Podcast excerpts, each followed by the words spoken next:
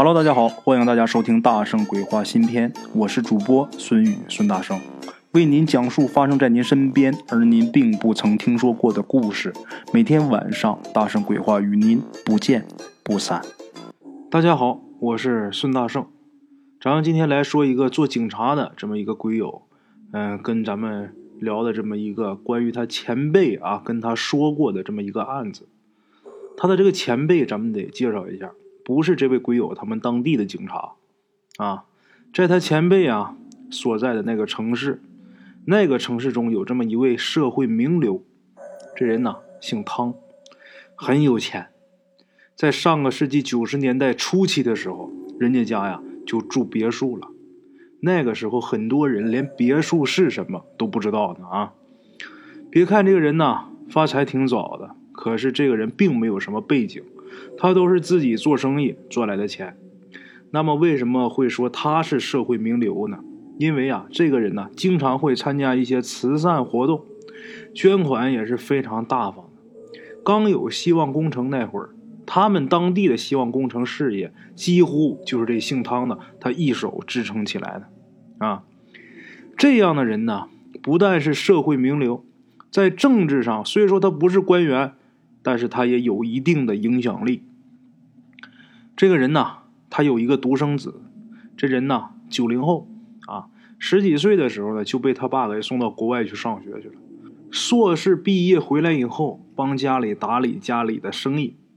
别看啊，这人挺年轻了，但是却没有这个富家公子哥的那些坏习气。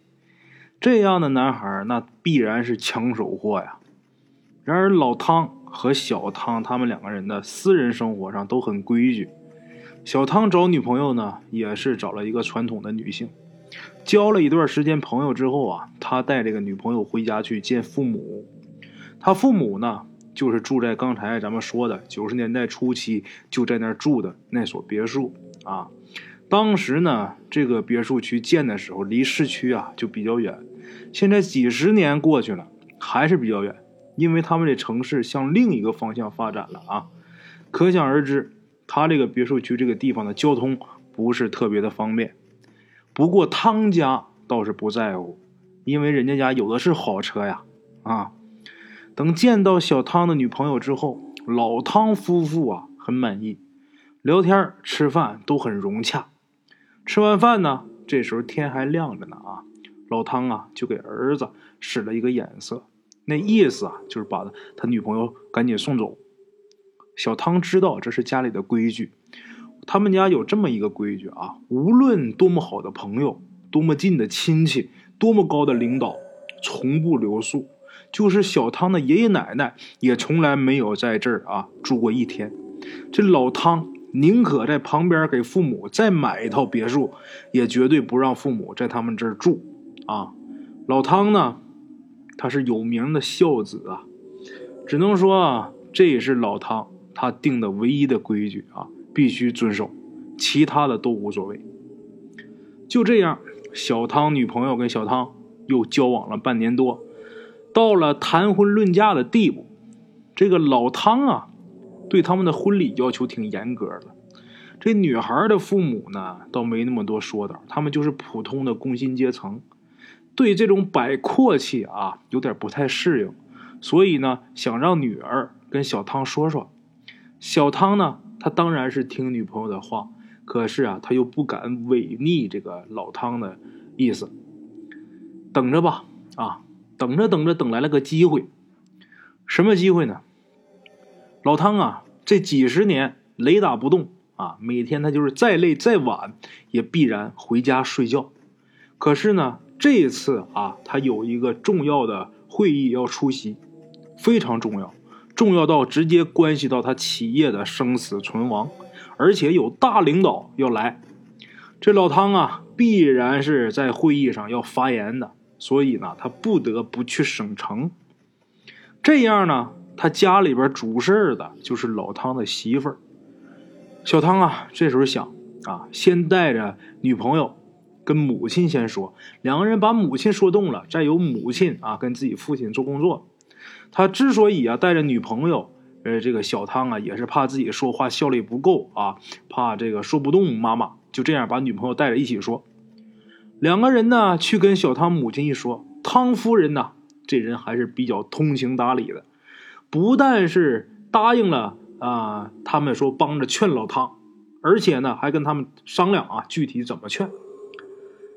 这三个人呐一聊，一来二去的呀，就说高兴了。天也晚了，汤夫人呢就留这个小汤女朋友吃饭。嗯，正吃着呢啊，这时候外边忽然间下起大雨了。吃完饭呢，小汤照例要送女朋友走，可是今天呢很奇怪，家里边三辆车就不知道为什么就是启动不了。汤夫人一看这种情况啊，就说：“嗨，反正啊，你爸今儿不在家啊，让这个你女朋友啊跟我一起睡吧，啊，跟我睡一宿吧。”就这样。小汤女朋友就留在了小汤家，啊，他家这个屋子啊很多，但是他们家从来不留客人，所以这个客房根本就没法住，啊，就这样，小汤女朋友跟小汤的妈妈睡在了一个房间，正睡着呢，他女朋友啊就觉得这个浑身发冷，啊，这个半夜啊居然被冻醒了，这个时候可是夏天呐。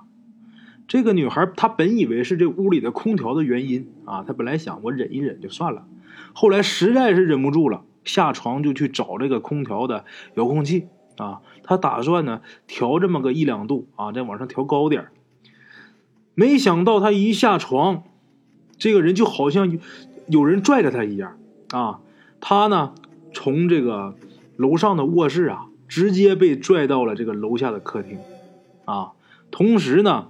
他刚一走出卧室，他就隐隐约约呀，能听见有哭声，这个声音呐，若隐若现，啊，他只能确定啊，这声音呐，不是男人的声音，啊，这个妹子几乎被吓死了。大家可以想一下啊，一站起来一下地，被人呢，被一个无形的人啊给拉着，从楼上卧室一直给拽到这个楼下客厅里边。这而且这一路上啊，还有这个哭声，那得多恐怖！这个妹子快被吓死了。可是呢，她走到客厅的时候，她自己却动不了了。啊，这时候外面下着雨，院子里这个树影啊晃来晃去。就这样，这小汤的女朋友都不知道自己是怎么坚持到天亮的。小汤起的比较早啊，一下楼一看，女朋友在客厅站着呢啊。还没等他过去问女朋友，他这女朋友就抱着小汤就哭起来了，啊！听这女朋友说完之后啊，小汤根本就不信，啊！但是他耐不住啊，这女朋友信誓旦旦的啊跟他说，就说你们家呀这一定有鬼。这小汤呢什么都好，但是这小汤有一点啊，他平时啊特别喜欢研究这个灵异事件，啊，他挺感兴趣的。这个听女朋友说完之后啊，自己呀挺好奇啊，挺感兴趣。他呢答应女朋友在这个屋子里边查一查，啊，等把女朋友送走，他呢就瞒着母亲啊，小唐在家里边是各种检查。两天以后，还真让小唐给查到了什么呢？老汤在家里边有一间办公室。这间办公室平时谁都不允许进去。小汤这次啊是在别的地方查不到线索了，他又深信自己女朋友说的话，于是呢他就花重金请人把办公室的门给打开了。啊，当然他是瞒着他母亲做的这件事打开之后，他进去找了大半天，被他发现了一个暗门。这间办公室啊是在一楼。小汤进了暗门呐，发现这个暗门是往下走的啊，那么就是到了地下了。好在走没多远啊，就一个拐弯，拐过去之后啊，赫然呢出现了一间小屋。这间小屋装饰很简单，这个屋角啊放着一个造型很奇特的蜡烛啊，这个蜡烛的个子很大啊，有那么碗口啊那么粗细吧，能有半米多高。暗室之中啊。人本能的反应啊，就是第一眼看到的就是这个光源附近的东西，就这一眼，就把小唐几乎就给吓尿了。这不是形容词啊，真的吓尿了啊！他看到什么呢？他看到这个光源旁边这个墙上挂着几副骨架，看这样子应该是小孩的骨架。这小汤他转身就跑啊啊！这一转身，眼睛平扫和蜡烛平行的屋角啊，在那个屋角啊有一个台子，这个台子呢也不过能有半米多高啊。台子上放着一个小孩，台子后面啊有一个长毛妖怪，这时候正在用刀啊割这个孩子的肉。那个小孩啊左半身已经成骨架子了。小汤当时吓疯了，掉头就往出跑啊，边跑边喊：“杀人了！”啊，这种别墅小区的安保工作做的都是不错的，小区的保安呐。也都认识汤公子啊！看见这个小汤这样啊，往这边跑，这些保安赶紧是迎过来。小汤这时候已经吓傻了，语无伦次的喊：“杀人啦！有妖怪！”啊！保安也不知道怎么回事呢，就想把他先扶回家，结果被小汤啊一把给推开。这个推开之后，小汤就跟疯了一样啊，跑出这个小区。这两个保安就在后边追。两个人呢，其中啊还通有一个用对讲机通知其他同事去给汤夫人送信这小汤呢，他去老汤办公室的时候啊，汤夫人这时候在午睡呢。啊，这个小汤狂喊着跑出去呢，把这个汤夫人给惊醒了。他正下楼的时候，就遇到了啊来报信的保安。这保安简单把事儿这一说，汤夫人也吓一跳。他正摸不着头脑的时候，这两个警察和追出去的两个保安把小汤给送回来了。怎么回事呢？因为这小汤啊，他跑到这个大路上狂喊，大白天呢就有人报警了。这警察很快就过来了，过来把他制住之后一问啊，问他他也不说别的，他就说妖怪杀人了。这警察正怀疑他是一精神病呢啊，后边那两个保安追过来了。这个保安跟警察报明了这个小汤的身份，这警察也很诧异啊。不说别的，咱先把小汤送回家吧。啊，这小汤他死活就是不进家门。这四个人呢，就把他给拉进院子之后，这小汤就抱住院子里边一棵树，就死活都不走。这种举动啊，警察自然是要进屋里边来看看的。啊，汤夫人这时候发现呢，老汤办公室的门被撬开了。也不由自主的移了一下，这警察就问怎么回事汤夫人呢就实话实说，就说啊，这啊是我丈夫的办公室，除了他呀，没人能进来的来啊。现在呢，这个门半掩着。这警察一听哈，这警察自然要进去看一看呢。等一进去，也发现了那个地下室。下了地下室啊，这警察叔叔也被吓得差点尿了。好在呀，人家是专业人士啊，又是两个人。飞快的爬出来之后啊，就堵在这个办公室门口，赶紧的叫支援。很快，警察大部队就赶来了。几个特警下去之后，把这妖怪给提溜上来了。其实啊，不是什么妖怪，是一个长头发、长胡子的印度老人。这货呢，也不会说汉语啊，英语倒是挺溜的。后面的事情呢，就简单了，咱们简单点说。这个印度老头啊，他信奉的是坦陀罗教，啊，这到底是个什么，我也不太清楚啊，反正是一个宗教吧。这货是到处游荡。上个世纪八十年代的时候啊，他不知道怎么就游荡到咱们这个云南了啊，中国云南。当时咱们国内懂英语的很少，他一看呢，在这地方没什么可交流的，就要走。在这期间，正好就遇到了去云南做生意的老汤。这老汤呢，他偏偏还会英语。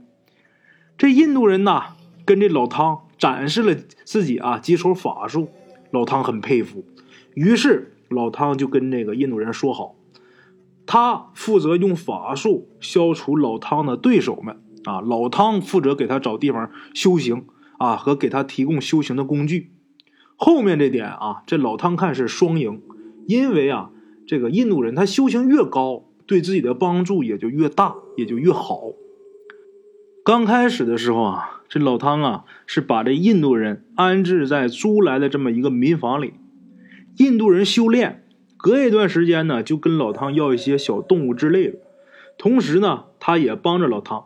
老汤的生意是越来越好。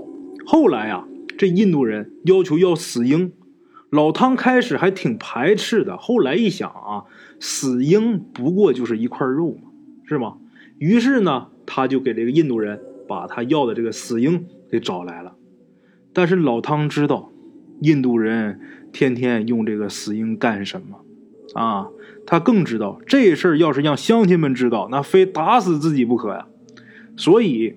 他才买了一套别墅，而且建了一间地下室，安排这个印度人啊，在这地方好好修行。